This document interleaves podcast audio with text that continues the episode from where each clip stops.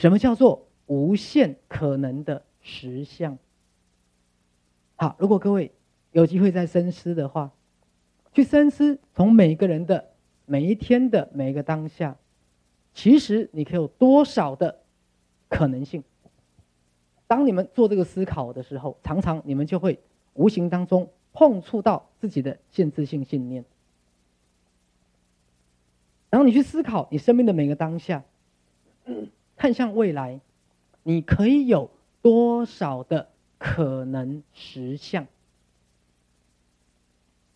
还是，也许有一百个、一千个可能实相，可是九千九百九十九个对你而言不实际且行不通。各位明白了吗？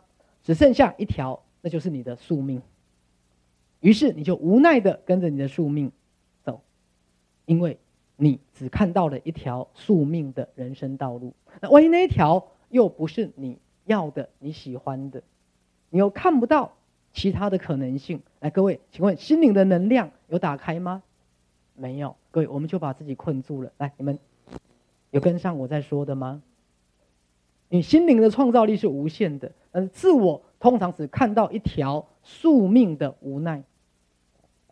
就像我们一直在讲的，各位。人拥有无限的可能性，在每个当下，你的确有无限可能的未来供你选择。但是各位，我们常常都这么认为吗？没有，没有。我们通常不觉得我们自己有选择权，甚至很无奈，也找不到力量。是啊，所以各位，好，这就是符合最近。于是一直在开玩笑讲的叫自我什么？业障重，他被自己障碍住了。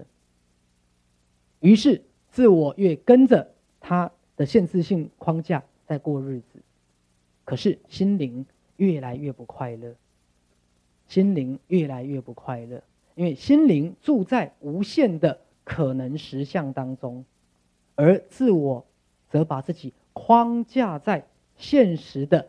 种种无奈当中，于是心灵想要给予庞大的能量，给予自我无限的创造的空间跟自由，但是因为自我牢牢的把自己框架在现实当中的无奈，于是心灵的伟大能量无处可走，于是他用癌细胞的形式呈现出来。